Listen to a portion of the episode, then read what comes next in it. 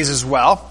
Usually around age two to three, they want to start doing everything by themselves, right? And so they may say something like, me do it, or I can do it, right? They might refuse help.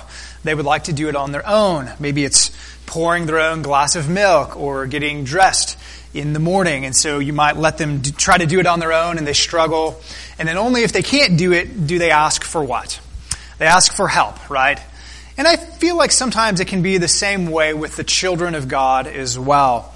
But there's nothing like hardship or pain or heartache that makes the Christian cry out, Father, help. And thankfully, Paul says this morning that help is available in our suffering. Last week we saw Paul point us ahead to future glory to give us hope in the present. But is that all that we can do when we hurt? Is all the resources uh, that are available to us when we're in pain? Can we simply, in the words of the old hymn, cast a wishful eye to Canaan's fair and happy land? Well, Paul says no. There is more than just future glory that can give us hope in the midst of suffering, but there is in fact present help available. And it comes to us in two forms. And so by way of preview, first of all, we'll see in verses 26 and 27, Paul talks about help for what we do not know. Help for what we do not know. Specifically, we don't know how to pray in times of hardship, and so the Holy Spirit helps us. So there's help for what we don't know. And then we see in verses 28 through 30, help in what we need to know. There are truths about God and His working in our life that we absolutely need to know uh, when we are hurting. Namely, that God is able to work all things for good and makes us like Jesus. So that's by way of where we're heading this morning. Help for what we don't know, and there's help for what we do know. So let's begin in verse 26. Help for what we do not know. Not only does Paul say we can have hope in the midst of hardship, but the Spirit provides help for us in the midst of our pain. Verse 26. Now in the same way, now in the same way, the Spirit also helps our weakness. For we do not know what to pray for as we should, but the Spirit Himself intercedes for us. And so Paul says, in the same way as we can have hope as we look at our future glory, in the same way, the Holy Spirit helps us, and he says, in our weakness. Brothers and sisters, are we weak people? We are weak and frail people. We groan along with creation for the redemption of our bodies. This weakness almost certainly includes our suffering, which is the context uh, starting in verse 18 for pretty much all Paul is going to say. So we are weak, we are suffering people, and the Holy Spirit helps us. The verb here translated simply help, it means that the Holy Spirit comes to our aid. He comes to assist us in the midst of our suffering, maybe like a first responder would. So a firefighter or a policeman or an EMT might come to the aid of those in need. So the Holy Spirit does for the children of God. It's no wonder that Jesus calls the Holy Spirit another helper, right? Someone like himself who is there to help. And the specific weakness is not, not only certainly our, our suffering, but notice, I think he has an even more specific weakness in mind. He says, For we do not know what to pray for as we should. This weakness he has in mind is certainly our own inability to pray as we should when we hurt. Friends, I don't know about you, but when you're in the midst of hardship, when there are trials in your life, when you're hurting, it can be challenging to pray. In fact, the ESV translated, translates it this way: "For what we," uh, he says, "For we do not know what to pray." But the Greek could be even translated, "We don't know how to pray." And other translations actually have it that way. Meaning, what Paul is saying is that not only do we not know what to ask for when we're in pain, God, give me perseverance, God, deliver me from this pain. We don't know what to ask for, but it also probably means we just have struggle, we, we have trouble praying in general when uh, there's pain. I think what, I think what John MacArthur writes is true. He says this is all encompassing. Because of our imperfect perspectives, because of our finite minds, because of our human frailties and spiritual limitations, we are not able to pray in absolute consistency with God's will. Friends, we struggle to pray at times, do we not? Especially when we are in pain. Our prayer lives can become downright sporadic. Our hearts can be cold in our prayer life. Our thoughts can can wonder constantly. Our words in prayer can sort of break down into incoherent ramblings. And yes, we might even fall asleep when we're trying to pray. We need help, right? In prayer. I like what the 17th century Scottish pastor, preacher, Robert Murray M'Cheyne, he's reputed to have said this. He said, if you want to humble a Christian, just ask him or her about their prayer life. And I think that's what Paul is saying. He's saying when we're in trouble, when trials are upon us, we need help. We don't know how to pray. We don't know God's will. We don't know what even how what we should ask for. But thankfully, there is help that is available. Let's look at the text again. For we don't know what to pray for as we should, but but the Spirit himself, Paul writes, intercedes for us. This word to intercede is a prayer language. It means to plead on behalf of an authority, on behalf of someone else. And so friends, let's just pause a moment and hear this glorious reality that Paul is talking about.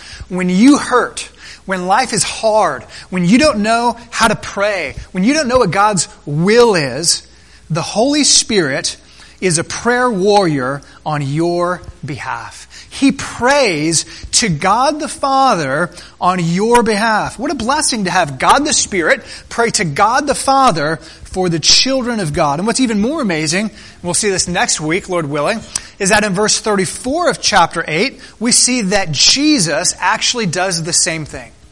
For the text says that he is, and I quote, at the right hand of God, who indeed is interceding for us. And so we have in the midst of our pain two intercessors. The Holy Spirit prays for us. Jesus Christ himself prays for us. We have two divine prayer warriors in our corner going, as it were, to the Father on our behalf. And that is great help in the midst of suffering. So what follows then in the, in the rest of verse 26 and on into verse 27 Paul answers three questions about the Spirit's intercession. The Holy Spirit prays. So question number one, how does he pray? How is it that he prays? Answer, with groanings too deep for words. Question number two, how can he pray this way? That is, how can he simply groan and the, whole, the Father understand him? Answer, the Father knows the mind of the Spirit.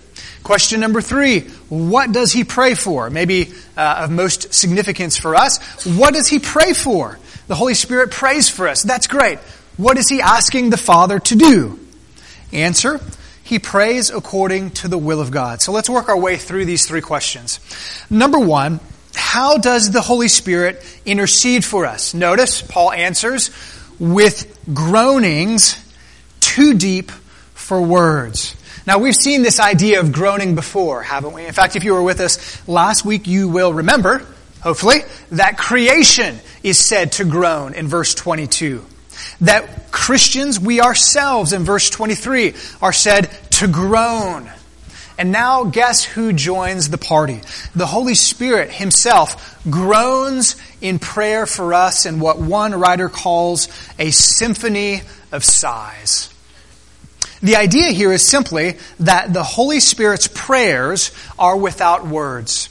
When the Spirit prays for us, He does not have to use language. Not that His prayers can't be put into words, but we're simply told that they aren't, that they don't need to be. And so the Holy Spirit groans in prayer to the Father, and we're sort of on the cusp of intertrinitarian communication here. How is it that the Holy Spirit simply has to groan a prayer to the Father? Why can he pray that way? Question number two. Take a look at verse 27. The answer comes in the first half of the verse. And he who searches the hearts. Quick, quick question. Who is that? That is God the Father. God the Father throughout the Bible is said to be the one who searches human hearts. God the Father knows what you're thinking this very moment. God the Father knows what's in your heart and in my heart right now. So the one who searches the hearts knows what the mind of the Spirit is.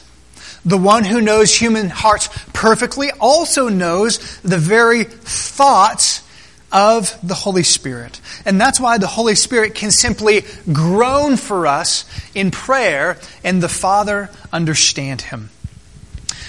One of my children, when they were younger, who will remain nameless, was challenging in a particular way that they would regularly sort of want something from us. Maybe they had a need, they wanted us to play or to get them something, food or a toy, whatever it was. They, they had a desire, they, they wanted something, but often they would either uh, not verbalize it or maybe they had a hard time verbalizing their expectation to us. This is what I want. And that led to frustration on both parts, right? It was sort of, uh, they expected us to know this is what you're thinking, this is what you want, right? But, but apparently that's not a problem in the relationship between the Holy Spirit and God the Father. God the Father knows the very thoughts, uh, the very desires, the very prayers of the Holy Spirit. And so that's why he can pray that way. But third, what does the Holy Spirit pray for?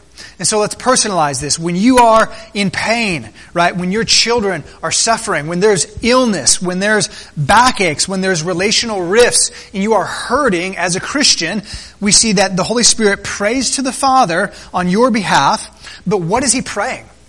What is He praying for you? Well, we see at the tail end of verse 27. Because the Spirit intercedes for the saints according to what? According to the will of God. And so God the Father knows the will of God, and the Spirit knows the will of God. And so the Spirit asks the Father, do the will of God in the life of this saint. Or it could even mean that the Holy Spirit, as we pray, helps us pray in our prayers according to the will of the Father.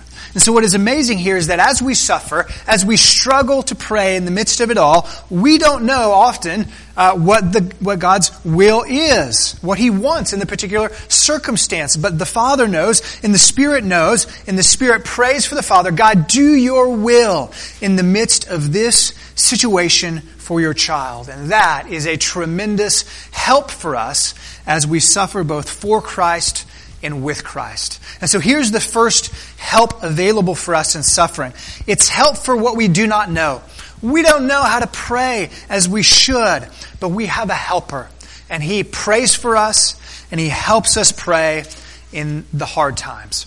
But there's a second help for us, and it's found in verses 28 and 29 and 30. And it's not help for what we do not know, but it's things, it's truths, it's, these are realities that provide help for us uh, in what we need to know. Because when we're hurting, not only do we need uh, the Holy Spirit to help us pray, but Paul says there are foundational truths that you and I need to know. We need to know these things down in the depths of our bones when we hurt.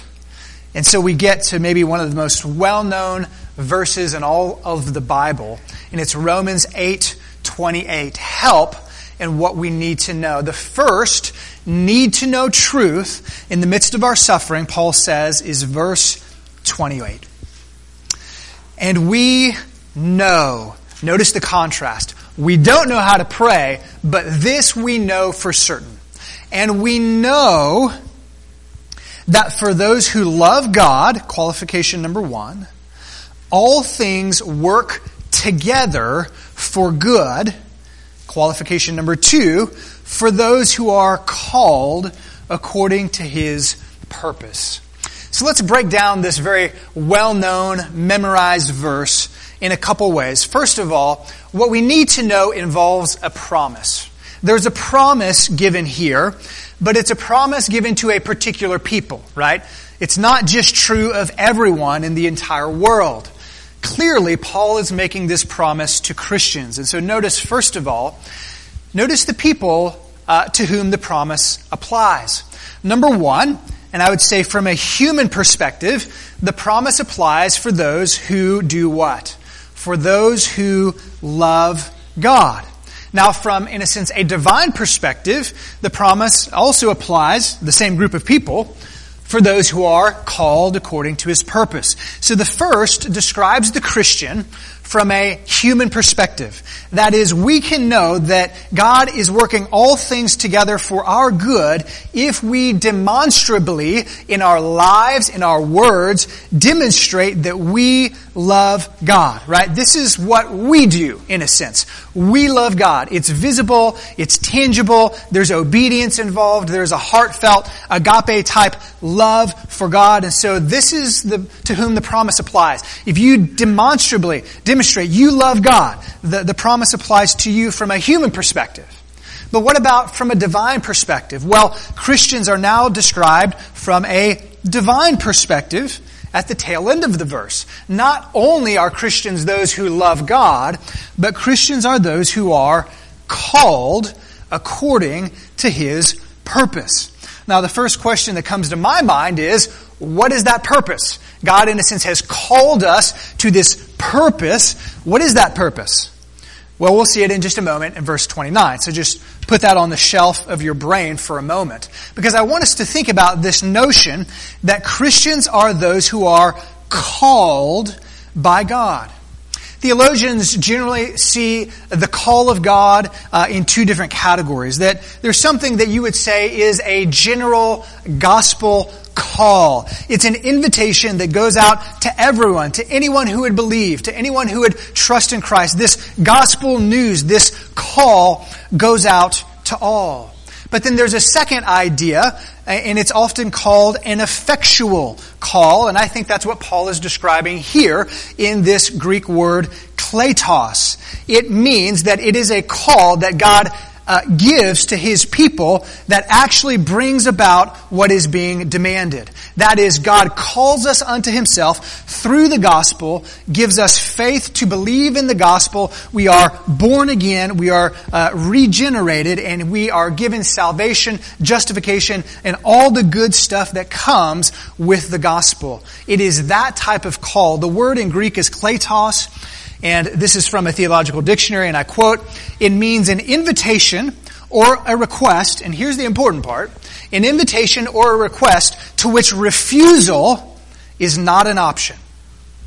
Refusal is not an option. So think of it maybe uh, illustration wise. It's the difference between being invited to a birthday party. Do you have to go to that birthday party?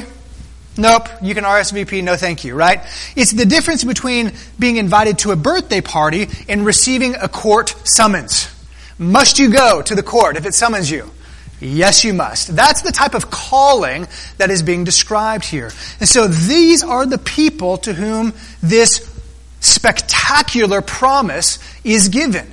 We love God, and we are the people whom God has called out of darkness and into His glorious light. But what is the promise? Well, let's take a look at it. It's, it's probably familiar to most of us. In some translations translate this differently, so we'll just go with the ESV here. The promise is described as this. All things, all things work together this verb work together is the idea of like laborers uh, working on a project simultaneously towards the same goal. This, this person might do that, that person might do this, but they're all working together towards the same end, towards the same goal. So all things in the life of the Christian work together, and then it says for, for good. So let's just take it a little bit, bit by bit here. Uh, the word all in Greek is the simple word pas. And it can mean all things or it can mean everything, but, it, uh, you know, it pretty much means what it says here, right? All, all means all. And so when Paul writes, he doesn't say uh, that some things work together for good. He doesn't say that most things work together for good. He doesn't say the pleasant things in life are working together for your good. No, what does he say? Can you, would you say it with me? He says, all things work together for our good. And what does God promise to do? What does He promise to bring about? From every single circumstance and event in our life? Well, he simply describes it in Greek as agathos, which means good. Now, here's a, a, confession. When I was in seminary and I was trying to memorize what the word agathos means, I remembered, oh, the Aggies are good, therefore agathos means good. Now, I know it's not always true, but agathos, it, it's a simple word that simply means that uh, it's something that is desirable. It's something that is good morally. Or it can mean something that is beneficial to you. And so that's God's promise that God will work all things in our lives ultimately for our benefit, for our good. That the ultimate result of everything in our life is good. And he's going to define what that good is momentarily in verse 29 as becoming increasingly like Jesus. Now let's just pause here for a moment because this is a pretty spectacular promise. And if we're honest, I think there are times when we doubt that this is true in our lives. And there, are, and there may be, even be times that we doubt that God could even do this in our lives. And so we may be thinking, okay, well, that may be true for a toothache. That might be true for a headache. But is that true for this event in my life? Is this true for this circumstance? Can God use even that for my benefit to, to make me ultimately like Christ? Well, we know that it's true because we believe the Bible says it's true, but I think it's also helpful that we have examples of this sort of thing in the scriptures. And so if I were to ask you, can you think of a, of a story where Romans 8:28 might be a wonderful illustration, I would say what comes to mind first is the story of Joseph. You remember the story in the Old Testament, right? Bunches of brothers, and he uh, is sort of the low man on the totem pole, and his brothers don't like him. So what do they do? They kidnap him, right? And then what do they do? They sell him into slavery, and then he ends up ultimately in prison, wrongfully, right? And then he's forgotten, seemingly. But then it all works out and he becomes basically second in command of all of Egypt. And when he comes face to face to his perpetrators, his brothers, you get the Romans 8:28 of the Old Testament. What does he say? What you you meant evil against me, and you make, maybe can finish it, but God meant it for good. God meant it for good. But I think there's another illustration that is also helpful, and it's the very uh, death of Christ. Just think with me, if you will, about the very death of Jesus. I would submit to you that it might be the most sinful, the most atrocious, the most evil, the most tragic event that has ever occurred or will ever occur is the murder of the sinless, perfect Son of God. If that, if we're going to think anything is bad, that's it, right? But how did God use it? What was its purpose? Did God use it for good? Of course he did. That's the gospel. He used it to redeem. And so if God could use this, mo- this in- incredible abuse, this, this most worst tragedy ever, why could he not and why will he not do that in our lives and in our tragedies, in our pain as well? And so verse 28 I think would be sufficient. If all we had to know in the need to know category, as we heard, was Romans 8:28, it would be sufficient. But Paul gives us more. He gives us, if you will, a second thing that we need to know when we hurt. And in doing so, he answers a couple questions for us.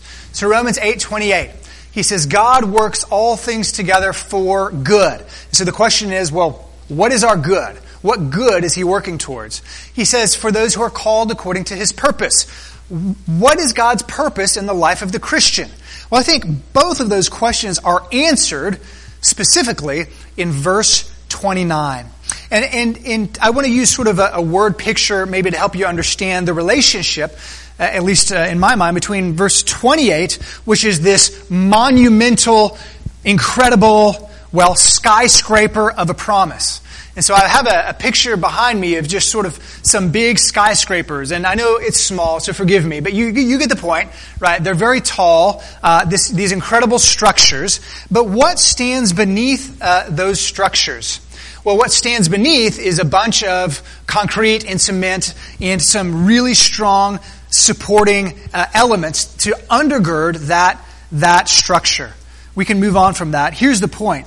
Behind this incredible promise is an incredible, uh, incredible deep foundations, which are verses 29 through 30, upon which this promise is built.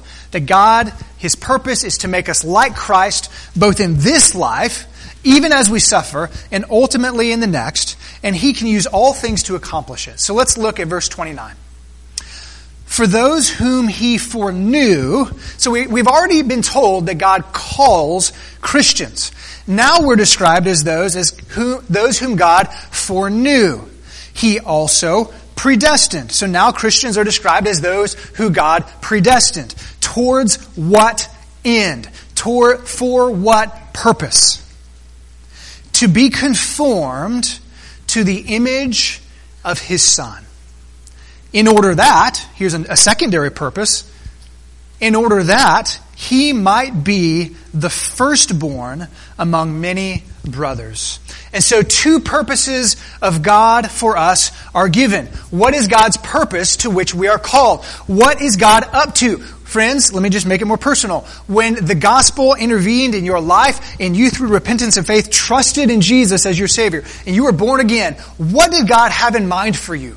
What was his goal? What was his purpose? What is his ultimate aim? He tells us that we would be conformed to the image of his son. For we whom, number one, for we whom God has set his saving love upon. That's the idea of the word to foreknow. Some translations would even say to, to love us in advance, to forelove. God has chosen you. I have set my saving love upon you. And upon we who our eternal destiny has been determined from eternity past. That's what the word predestined means. And so he gives us more descriptions of who we are as Christians. He foreknows us, he predestines us towards what end? That we would be like his son, meaning that we would be shaped and molded to look increasingly like Jesus right now as we live out our Christian life. And then ultimately we're going to die. And then ultimately Christ is going to return. And ultimately our bodies will be raised from the dead. And our body will be like His glorious body. So what is God's purpose for you, Christian? Why did He save you? Tim Keller writes, it means God has a master design that is His Son.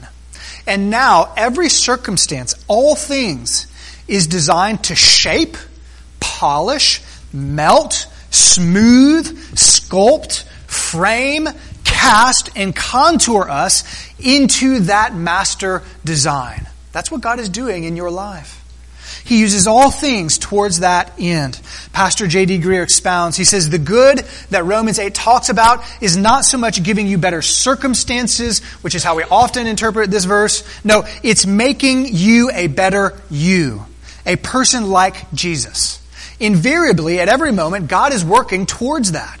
He says that painful chapter in your marriage, that setback at work, that chronic illness, all of it was for that end.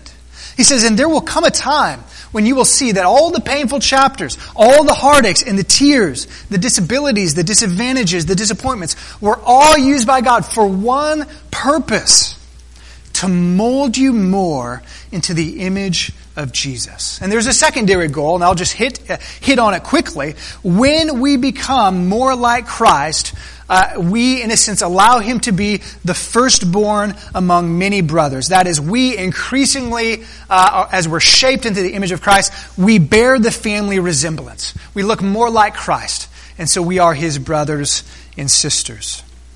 But Paul's not quite yet done. We've seen the ultimate good that God is working towards. We've seen His purpose in our life, that we would become like Christ.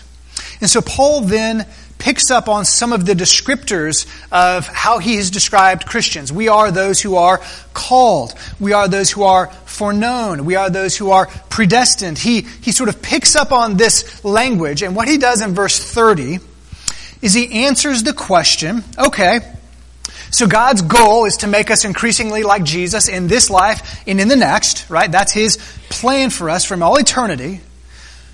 What is the process by which God does that? What is the process by which God will conform us into the image of His Son? Or to maybe put it another way, how does God get a person from A to Z? How does God get a person from A, you are a rebel, you don't believe, uh, you're headed to hell, you're not like Jesus at all, to Z? You are glorified in a body like Jesus and you behave like Jesus and you will from all eternity. From A to Z, how does God do that? Well, there's a process and he tells us about that process in verse 30. Now, I just want to say from the beginning, it's not exhaustive. There's not, it's not a list of all the steps, but it's sort of generally speaking, here's some of the things that he lists. So, starting way back in verse 29, well, not way back, a couple of verses back, right, in verse 29, we saw that God begins the process with this thing called foreknowledge. That is, he chooses to set his love upon us. Second, if we are foreknown, the scripture says we are then predestined. That is, he then says, I'm going to set my love upon you and I'm going to predetermine that you will ultimately be like Jesus for all eternity. That's step number two. Step number three is that he calls us, and we've seen what that means already. He summons us to himself in conversion. Well, what happens next? Paul says, for those whom he foreknew, he also predestined. Let's take a look at verse 30, if we will. And those whom he predestined, he also called. Well, what happens when God calls us? And those whom he called, he also justifies. And we've been talking about justification in Romans chapters 3 and 4, so I won't sort of beat the dead horse. But in justification, God declares us righteous uh, he credits us with the very righteousness of Christ. So you are declared in the right with Him. You are justified. Well, what happens when we're justified? Well, Paul says inevitably those who God justifies, He will glorify. Now, if you're uh, particularly astute, you might say, well, Paul doesn't say anything about what we will call sanctification, anything about the process of then, well, once we are uh, made right with God, we're declared righteous, we're, we're on this path in this life of becoming more like Jesus. He doesn't mention that here. And I would say, well, that's because that's basically what he's been talking about in all of chapter 8, right? It's sort of presumed, right? We will increasingly become more like Jesus in this life, and ultimately, he sort of skips right to being glorified. It means in our resurrected, glorified, perfected state, God will have eradicated all sin from our lives. We will be perfect in body and in soul, and that is the ultimate step. We will be glorified. But I want to point something out here for a moment.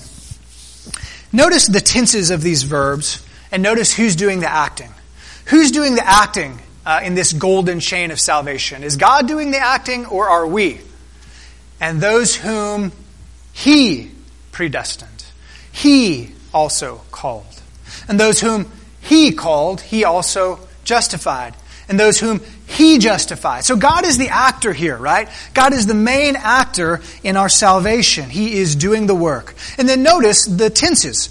Because let's just say from our perspective, you're here this morning, you're a Christian, you've been born again. Uh, which of these realities are past tense for you? Question. Did God, um, uh, did God foreknow you in the past? The answer is yes. Did God predestine you in the past? The answer is yes. Did God call you in the past? The answer is yes. Is it true that you are already justified? Does God declare you right and righteous with Him through faith in Jesus? Is that true of you already? Yes. All true, all past tense. And those whom He justified, He also glorified? Wait just a minute, okay? That's what tense? Help me out here. I'm bad with English. Future tense or past tense? That's past tense. That means it's already happened. Do you have a body that doesn't break down? Do you have a body that is sinless? Do you, are you perfectly in the image of Christ right now, Christian? No. and I'm not either, by the way, right? And yet Paul can speak about this future reality in the past tense. Why? Because from God's perspective, it's already done. From God's perspective, looking from eternity past, He sees all of what has happened from eternity past, from eternity future, and we are in the present, right? We are sort of being sanctified. We're not glorified yet, but He looks and He sees eternity and it's like, it's a done deal. Because what God starts, He finishes in our life. Have you ever had an unfinished project before? Maybe at work you sort of started something and it just fizzled. Or maybe at school, children, I'm sure this has never happened to you, you started a project and you didn't complete it. Uh, maybe it's uh, at home, like a project, like a housing project that you started and somebody's laughing because they know it's true, right? Or maybe they're laughing because they know it's true of me, that our house is not quite completed. Um, just one. Well, yeah, don't put me on the stand. Just, so we all know what it's like to have a, a project that's not yet done. But friends, God doesn't do that.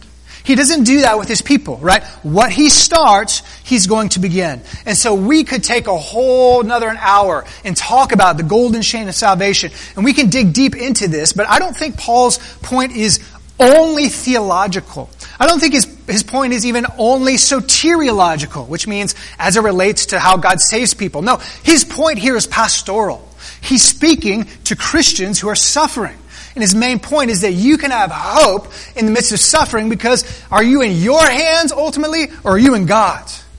God's hands. When God starts something, He finishes it. And He's going to finish His work in you. He's going to make you like Christ in this life, even through the heartache, even through the pain. And ultimately, He will close it. So we'll close with this sort of illustration and we'll have a time of prayer. Not quite a time of prayer. I don't know if you've ever been to a, a, symphony before or maybe an orchestra. It's a pretty cool event if you've never been able to go. Uh, but when you go, you'll get there, and at some point, all the musicians start to warm up. They start to practice. And if you've ever heard this, then you know what I'm talking about. It's a smattering of sounds. They don't seem at all remotely related. They're just sort of playing their instruments simultaneously. There's no discernible melody, right? And it sounds just like a bunch of noise. But then they're ready. And the conductor comes to the podium and he uses his baton or whatever that thing's called and he draws them to attention and everyone's quiet. And then he does this. Go, right? And they start playing together. They start working together, like in Romans 8:28. They start working together, and it's beautiful, and it all makes sense. that's sort of like what our life is like. Our experience at present sort of may seem like there's a mixture of instruments that are painful to hear. And we don't discern any pattern or purpose. But we have to understand that what Paul is saying is that God is the consummate maestro, if you will. He will bring everything into a beautiful harmony. And that's what we need to know. We've seen a couple things. There's two helps that Paul has given us this morning. First of all, things that we need to know. God is able to work all things for our good, and he'll finish what he started. And then the second help, which is in reverse order, is that it's what we don't know, right? We don't know how to pray when we hurt. We need help in prayer. And so the Holy Spirit helps for us, and he helps us pray. So as we're suffering with Christ in this life, let's not be like, like that toddler that we began our sermon with, that obstinate toddler, refusing, refusing the Father's help. No, let's go to Him in prayer. The Spirit will help us. Let's trust that what we need to know, we can be certain of. That all things work together for good. For those who are called according to His purpose. Would you pray with me? And then we'll spend some time reflecting and responding in prayer together. So let's pray together, church. Our Lord and our God, we thank you uh, for this word. It's full of uh, things that are challenging and yet things that are incredibly comforting. And so, God, we pray that you would do your work in our midst and that we would believe your word and that we would trust you with all of our hearts. Lord, it's hard at times to believe uh, your word. And so help us, for we believe it's faithful and true and altogether helpful and authoritative. God, help us in the midst of our pain uh, to, to receive the help that we need from the Spirit and to know uh, in the depths of our bones uh, that what you have started, you will finish, and that you can work even pain uh, to make us into the image of your Son. And for a moment, as our heads are bowed and as our eyes are closed, we're going to enter into a time of led prayer. Um, in a moment, uh,